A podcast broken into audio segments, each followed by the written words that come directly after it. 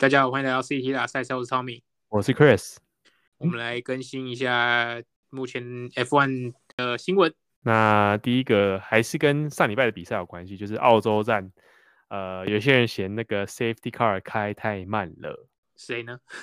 好像是 Max 吗？就是 Max 吗？啊、呃，对，应该是 Max，因为很多新闻都说那个 Safety Car 车手表示啊，谢谢 Charles Leclerc 的体谅。我记得应该是说 Leclerc 好像有类似的反应啦，但他最后有体谅说啊，他们的车子就是不一样嘛。那我们跑 F1 就是我们就是世界上最快的的的车手。那近期有嫌 Safety Car 很慢的，应该就是 Max 跟 Lewis 啦。印象中，Max 那时候不是那个 Lewis 那时候跑得很快的时候，他蛮常嫌的，就是 Safety car is going too slow, it's too dangerous。因为一方面可能算合理嘛，因为如果他们开太慢的话，Safety car 开太慢的话，车手没办法很好的去帮自己的轮胎保持温度，所以某种程度是 OK 的。但这次。明明就是 Max，我觉我猜是因为明明就是 Max，他不是跑第一名，那为什么 Max 要嫌那个 Safety Car 开太慢？这就真的不是很确定。但是很多车手都会反映这个问题，尤其是刚好开在 Safety Car 后面的领先者。啊，应该是也是怕说撞上去了。FIA 有有发出声明啦，就是除了那个刚刚说 Leclerc 有体谅到他们，那 FIA 就声明说，就是哎，这些 Safety Car 都是非常高性能，都是定制。呃，来自世界上领先的那个车厂定制的高性能跑车，他们都是可以应应各个赛道的状况去跑的。然后，Safety Car 的车手 Bert Mylander 是非常有经验的车手。意思就是说，请大家不要再嫌他了。但是，最顶级的跑车跟 F1 的差距还是就很大了。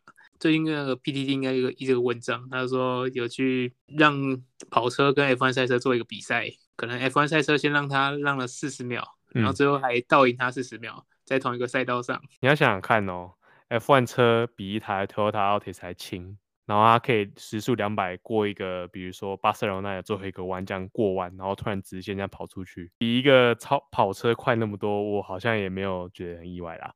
那其实又有另外一个原因啦，就是只有 Safety Car Aston Martin 的 Safety Car 才可以领先那个比赛，那两台 F1 赛车不行。对，我们上一集提到。本季还没开张的 Aston Martin，没错，加油啦！希望甚至假的大家都说，因为那个两台 F1 赛车都被嫌嘛，然后连 Aston Martin 的 Safety Car 都逃不了一劫，被大家嫌，真是可怜。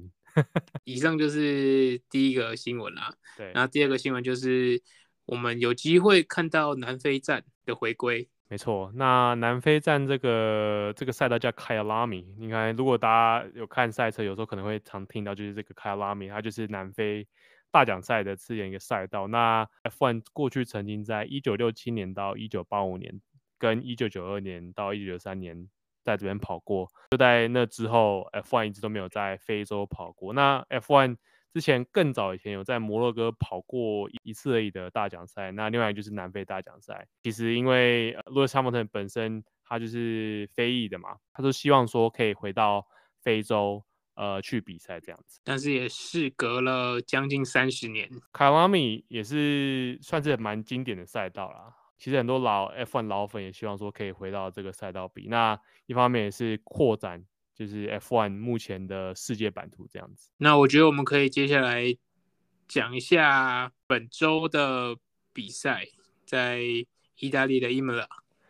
没错，那近几年意大利的赛事真的是有点多啊，就是法拉利的主场秀嘛。那尤其今年法拉利又那么强，希望他们在这个赛道可以跑到不错的成绩这样子。伊莫拉的这场赛事的看点应该就是，因为这是这一季的第一场冲刺赛。嗯，速度上大家各凭本事，但我觉得比较值得关注的是各车队的可靠度吧，尤其是红牛。冲刺赛基本上就是比赛距离的三分之一，所以他们今在这周末要跑三分之四的那个 racing distance 比赛距离，那就是会不会说呃红牛不可靠，然后在排在冲刺赛呃出了点错误。然后因此跑到后面起跑，或是他在冲刺赛跑完的一些损耗，然后结果造成在正赛上就是他们停止。毕竟 Max 也是在大概比赛刚过一半的时候就，我是指呃在澳洲的比赛，就是在过一半以后的三十九圈，大概一直跑不到三分之二吧，就退赛了。对，那其实 Imola 这个比这个赛道算是蛮快的赛道。那如果有过我关注过去的赛事的话，其实这几年跑的赛道跟以往的不太一样。那很多直线都有被，或是一些蛮直的弯都有被修正成一些 chicane，就是有一个算九十度比较明显的弯。那其中一个弯就是 Tamburello Corner，那这个就是算是有名的那个 Ayrton Senna，他一九九四年的时候车祸，正在 Tamburello Corner 这边上墙，然后就是因此而过世。那因为如果大家去看那个比赛赛那个赛道地图的话，他们现在那边目前是二三四弯，那其实以前是直接一个弯这样扫上去的。当然，除了 Ayrton Senna 之外，在同一个赛事，在前一天的排位赛有一个那个 Roland Ratzenberger 也是，呃，在同一个地方也是是就是上墙那个过失这样子。所以其实很多直线的原原本是直线的地方有被有被修正成几个弯这样子。就因为 Ayrton Senna 就是不幸的在那边过世，那边有一个在那个我记得应该在二三四弯那边有一个。Ayrton Senna 的像，那我蛮想去那边朝圣的这样子。就话说回来，就是这个赛道算是直线蛮多、蛮快的的赛道了。那或许会让红牛蛮吃香的，但就是方面 Tommy 提到的红牛的可靠度，我们也是挂上一个问号。本周末可以大家来观赏一下。今天的节目呢，不止当然不止这样啦。嗯、那我们想要来和大家分享一个，因为先前我们提到过说。一台赛车的造价，然后赛车手的训练，嗯，那我们这一集节目就来跟大家分享说，你要怎么样踏入这个窄门，成为一个 F1 赛车手，一个方程式赛车手。对，你有了金钱跟实力，剩下就是要怎么有什么方法吗？先讲大概线上的赛车手，我讲 F1 哦，他们大概会经历的过程，嗯，那最初阶的话，他们从小。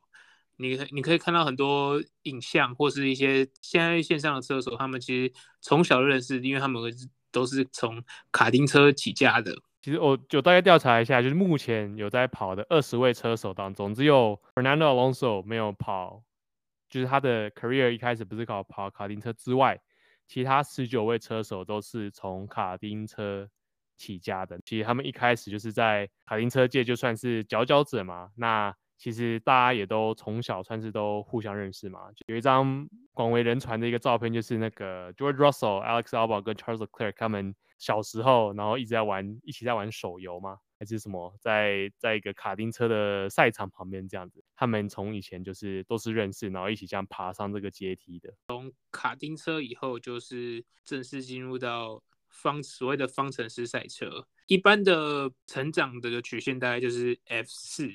F 三，嗯，F two，然后最后是晋升到一级方程式 Formula One。那其实 F 四到 F，就是大家看 F one，就是都会看到 F 二跟 F 三呐。那它这个其实就是我我们之前应该可能有提到，它所谓的叫 Feeder Series，就是把年轻车手喂上去。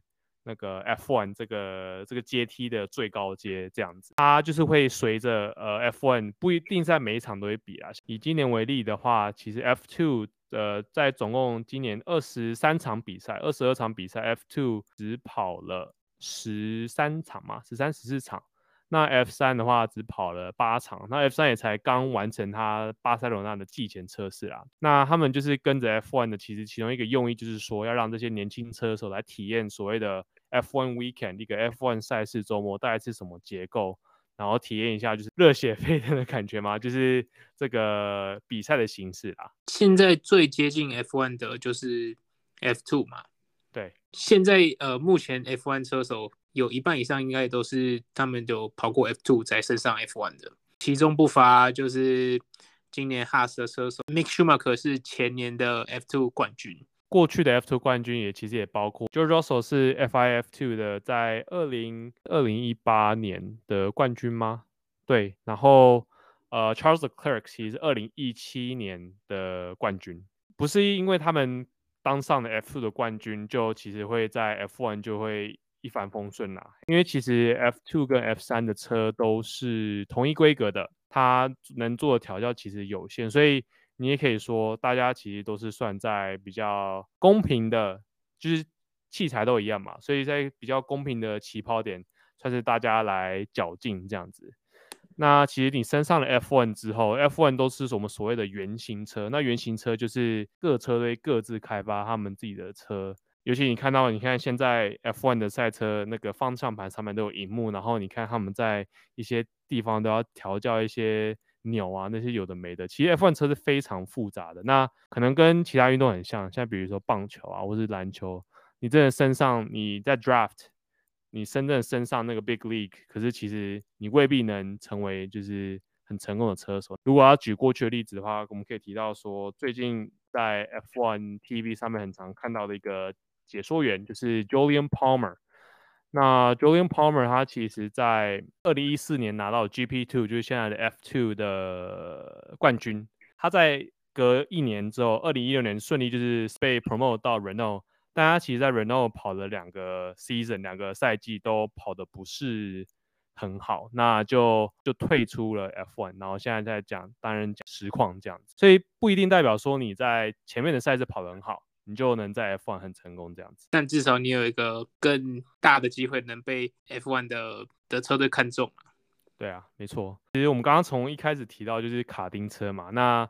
后面的比较方方程式赛车的目的，可能就是要让车手习惯，就是这个 race weekend 这个长什么样？那其实卡丁车，如果大家其实很常听到赛车手听到说，就是那个他在过去卡丁车其实就是一个很很好玩、很很直觉。像比如说在沙特阿拉伯那个 Esteban Ocon 跟 Fernando Alonso 他们不是在斗嘛？Esteban Ocon 在赛后访问也表示说，哦，这个很像 kart racing。其实他们会很常回归到就是 kart racing，所谓的卡丁车，其实就是因为。卡丁车也是算是也不是原型车，所以大家其实规格算是蛮近的嘛。我不太清楚他们仔细调教可以怎么样。那因为他们其实也没有到很快，所以车上也不会有所谓的空力套件，所以其实你可以很很 close 的 wheel to wheel racing。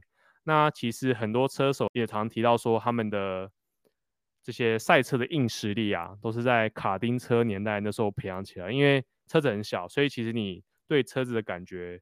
呃，蛮直觉的。我记得很有名的，像 Max Verstappen，听说就是他爸非常严格啦。那他就是呃，让他儿子就是 Max Verstappen 在下雨天用干胎跑嘛，因此就是让他就是在下雨的驾驶技能呢蛮强的样子。那另外一方面是好像听说 Lewis Hamilton 就是他好像是因为没钱买好的胎，或是有那个雨胎，所以他就是。呃，都是用干胎去跑，那也是他说自己造就了，让他就是在晒在下雨的状况之下，也是蛮会跑的。刚刚 Chris 提到那个就是在雨天的技能，嗯，那个我记得在 Netflix 的 Michael Schumacher 的纪录片上，他也是提到说，他们小时候在卡丁车就是受到这样的训练，很多时候就可能是经费的因素啊，或是就就是没有办法。换到雨胎，所以他们很多时候在雨天内只能拿干胎来跑，嗯，然后都是让他们提升自己在雨战中的实力，然后也应用到之后在方程式赛车上。对，那另外提到目前迈阿伦的车手 Lando Norris，他其实是有过去拿到那个卡丁车，我们 FIA 嘛，FIA 就是主管就是四轮大赛事，那 FIK K 就是 Karting 就是主管这些卡丁车赛事，那。过去 Lando Norris 拿过其中赛事的冠军，那他有他在我找到一篇他在 Red Bull 上面的一个文章啊，不知道为什么在 Red Bull 上，不过他就提到说，他就提五点如何在卡丁车很快，那其中他提到一点就是要练习在呃下雨的状况跑，就是练说你要走什么线啊什么之类的，所以看来是真的非常重要，在这个。呃，年轻幼小的时候，算是可以很直觉的去学习一些东西的时候，把一些硬实力培养起来。那长大之后，靠一些经验的累积啊，我觉得不管在什么领域，呃，音乐啊，或是运动啊，感觉都是都是这样的感觉，就是从小培养硬实力，然后长大就是经验去去熏陶你的技能嘛。我们刚刚提到了他们车手从小的训练，只在车上的训练，对。对那他们到一定的层级之后，当然会有相对应的学校吧，总是要去学校教他说该怎么跑这些赛车，嗯，然后也提供到这些成长的轨迹给他们。那所以我们现在接下来就会提到说，有一些所谓的车车手育成学院。那这些车手育成学院其实目标跟理念呢，就是要发掘跟培育未来车未来车手人才啊。那不外乎这些车手育成学院就是提供。比如说大车队才有的资源，最现实可能就是金钱，因为毕竟比赛就是需要钱。比如说比较低等级的方程式赛车，就是你需要买自己的位置嘛。或这这个时候有这些车大车队的车手学院、育成学院能帮助你的话，然后或是说有一些呃 coach 会可以 coach 你的开车的 skill 啊，其实帮助算蛮大的。赞助上当然不止经费啊，可能还有一些硬体的资助，需要一些。器具啊，或是或是车子的供应啊，对吧？以目前来说，大家其实很可能常听到，比如说呃，Mercedes Junior Team 啊，或是 Red Bull Junior Team，或是 Ferrari。其实每个每个车队大致都有呃一自己的车手育成学院啊。那只有少数像比如说 Haas 或是 Alfa Romeo、Aston Martin，然后 AlfaTauri 嘛。对，那 AlfaTauri 的话，其实它就是属，我们就常说红牛二队，红牛二队，它其实是属于呃 Red Bull 红牛体系下面的。那我们刚刚提到说 Haas 跟 Alfa Romeo，其实他们算是在法拉利车手学院的 Ferrari Driver Academy FDA 的一环呐。法拉利就是会用这些算是法拉利 PU 的二线车队来育成他们即将升上法拉利队的。一些潜在车手啊，像比如说 Charles Leclerc，其实我相信就是他们在签 PU 合约的同时，他们应该是有签某种条约是保障说，哎，呃，两个车手的位置，其中一个一定要给所谓的法拉利车手学院的学员。像比如说以目前来说，就是 Mick Schumacher 在 Haas 嘛，那过去的话就是 Charles Leclerc 在二零一八年就是有帮 Alfa Romeo 开，之后就是。Charles Leclerc 就顺利的升上了法拉利车，那下一个或许就是 Mick Schumacher。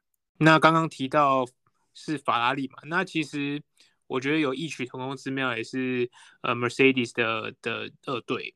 嗯，虽然当然他们一定不会这样讲，但是因为像是 Williams，他们也是使用呃 Mercedes 的 PU。嗯，Aston Martin 也是啊。那比较有名的可能就是 Williams，现在在。宾士的 George Russell，他其实也应该也是从 Mercedes 的青训学院出来的一个车手。有人说他在 Williams 的时候就已经所以算是在为他之后要去 Mercedes 车队的一个铺路啊。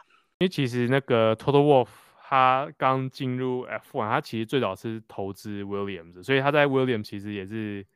有蛮深厚的关系啊，这么说好了，我们我觉得这时候可以回来讲一下 Red Bull 跟然后比跟 Mercedes 比较一下，因为其实这个蛮攸关所我们的卫冕冠军 Max Verstappen。那 Red Bull 其实就是出了名的非常严苛的车手育成学院啊，就是我们上周有提到的 Helmut Marko，就是这个车手育成学院的最高顾问。看到比如说可能他们有一些失败作嘛，你要说失败作可能有点太太过分。那像比如说 Daniel Kvyat 可能也算是，或是 Pierre Gasly maybe not，but 觉得红牛对他们车手的要求是你要升到红牛一队，然后要拿世界冠军。那呃有成功的就是呃过去拿四座的 Sebastian Vettel，然后就是 Max Verstappen 这样子。我刚刚说提到 Max Verstappen，其中一个原因就是因为他那时候好像还没被签之前，Mercedes 跟 Red Bull 都很想要去来签他，因为那时候。Mercedes 就是二零一四年，然后拿冠，然后非常压制嘛，所以其实大家都说，哎，那为何不去 Mercedes？那后来他就选 Red Bull。那他选 Red Bull 的其中一个很大的原因，是因为他有明显看到说，从 a l p h a t a r i 或者之前的 Toro Rosso，有很多人是有慢慢升上去 Red Bull，像 Sebastian Vettel，然后后来的就是 Daniel r i c a r d o 嘛，就是这个体系是非常是明确，是可以往上。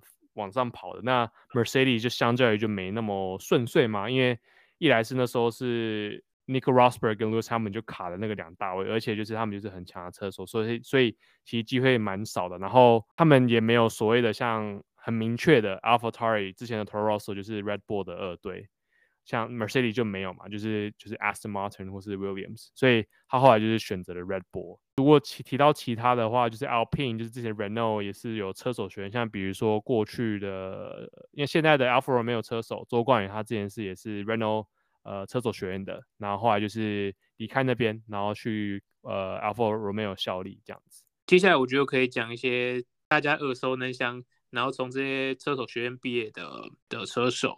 那像刚刚我们提到，就是 Mercedes 就是有 George Russell，然后还有现在在 Alpine 的 Esteban Ocon。因为那时候 Esteban Ocon Ocon 他第一支车队其实是一个叫 Manor Racing，现在已经没有在跑的。然后后来就是去 Racing Point Force India Racing Point 嘛。那 Force India Racing Point 就是用 Mercedes PU，所以他还算在体系内。那后来他被算是被释放到 Renault 了，其实也是好像据说斡旋了一阵子。那其实虽然说他们现在在那个 Esteban Ocon 现在在 Alpine 的车队，那据说他现在的 manager 还是 Toto Wolff 本人。因为他好像一直都跟 Mercedes 有很密切的关系。去年是去年吧，他也是在 Mercedes 当做预备车手。Toto Wolff 也是一直想要为他找一个 F1 的席位，所以今年他就是到了呃 Alpine，去年就在跑了。哦，对哦，对，那应该是前年对。那像其他，我们就刚刚提到 Red Bull 很有名，就是 Max Verstappen 嘛，然后 Sebastian Vettel，然后。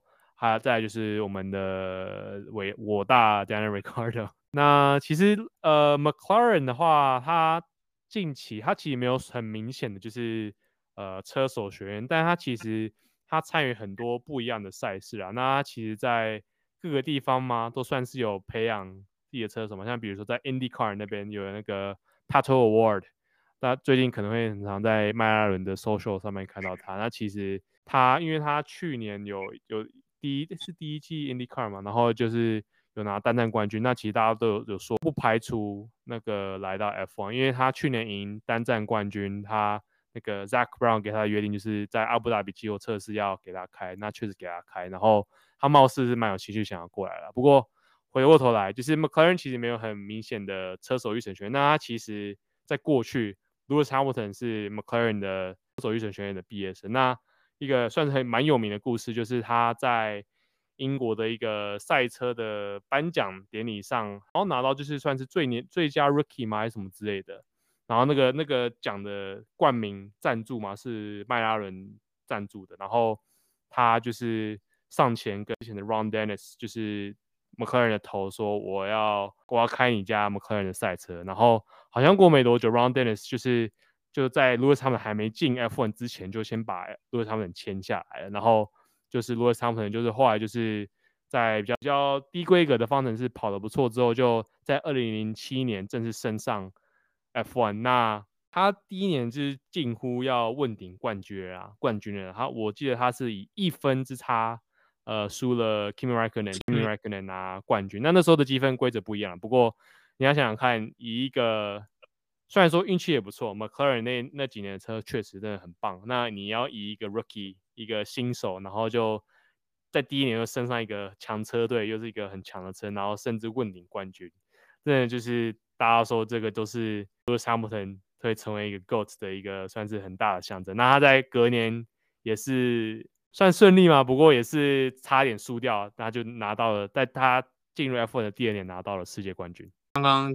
最后提到是 Ferrari，那除了有目前积分榜上领先的 Charles Leclerc，还有 Sergio Perez。所以其实呃，你如果去看那个各个车手育成学院他的那个维基百科页啦，其实你看到说，其实呃，在成为 F1 车手前，其实大家也是算是东蹦西跳的嘛。像比如说我们提到 Sergio Perez 之前在 Ferrari，那 Lance Stroll 其实之前也在 Ferrari，周冠宇之前有在 Ferrari 待过，所以他们其实也是。算是跳来跳去的啊，因为我记得 Alex Albon 好像也有在某个非红牛的育成学院之下，对，所以呃，育成学院我觉得呃确实有帮助蛮多车手往上爬的，对啊，因为毕竟呃 F1 或是整个赛车没有像以往说，可能你就是一个路边的的欧机上，然后突然想想开车，然后你就可以进来开 F1 赛车，它其实算是一个。被塑造成是一个，你就是要从小走这个体系慢慢上去。那其实车手车手医学学院就是扮演一个非常大的角色啦。以上讲到这些所谓的车手培育的，那回到我们最一开始说的，如何成为或者如何被培养成一个车手，不外乎你当然是要有一定的实力跟一些背景。那很厚的背景，很厚的背景。那其实讲到实力的话，就是刚刚我们提到的卡丁车啊，跟一些出街的呃方程式赛车。那当然你要一些机缘可以进到这个所所谓的车手学院的宅门啊。因为其实就像是棒球有一些球探嘛，那当然车手他们各车队也会有一些 scout 去看你说你是不是有真的有潜能，嗯、然后可以给你一些赞助，然后去培养你成为他们想要的车手。对，赛车。嗯，很明显就是其实在台湾算是蛮不热门的嘛，甚至不被视为一个运动啊。不过感觉 F1 最近有潮起一波赛车潮吗？算是有吗？我觉得感觉卡丁车场好像有变多。在台湾赛车还是算是一个相对花费较高的运动啊。嗯，也许我们有机会在不久将来看到，说不定有第一位台湾的选手车手可以至少到呃。车手的学院去开车，然后你可能在不同层级的方程式看到他，我们有台湾选手上去比赛，不能只有周冠宇啊，对不对？对啊，毕竟看一个运动，如果你看到自己国家的人在上面比，真的感觉会不太一样啊。其实看到周冠宇，先撇除大家这种国籍情怀，看到一个亚洲人，虽然大家都觉得说，呃。不是说亚洲人，因为 UK 也是亚洲人。我说一个中国人，对那可以在在这个世界上只有二十位的射手，他是其中之一。先不论他的背景还是怎样，那我觉得他已经有他的实力，可以看他在赛场上这样子，某种程度上也是有点与有荣焉的感觉啊。对，虽然说他听说他的金钱是蛮厚的，但我觉得呃，金钱 不能代表一切啊。你看 Nikita m a s p i n 还是要有点实力。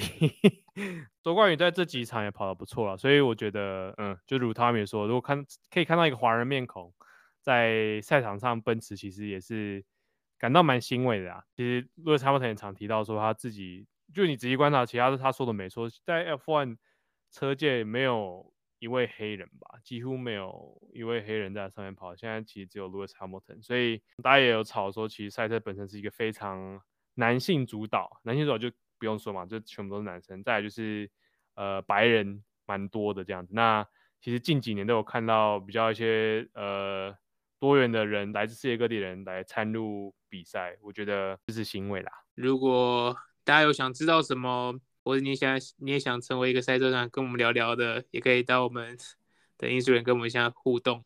嘿嘿，没错。那下一集会算是这个这个今天天的主题的延续吗？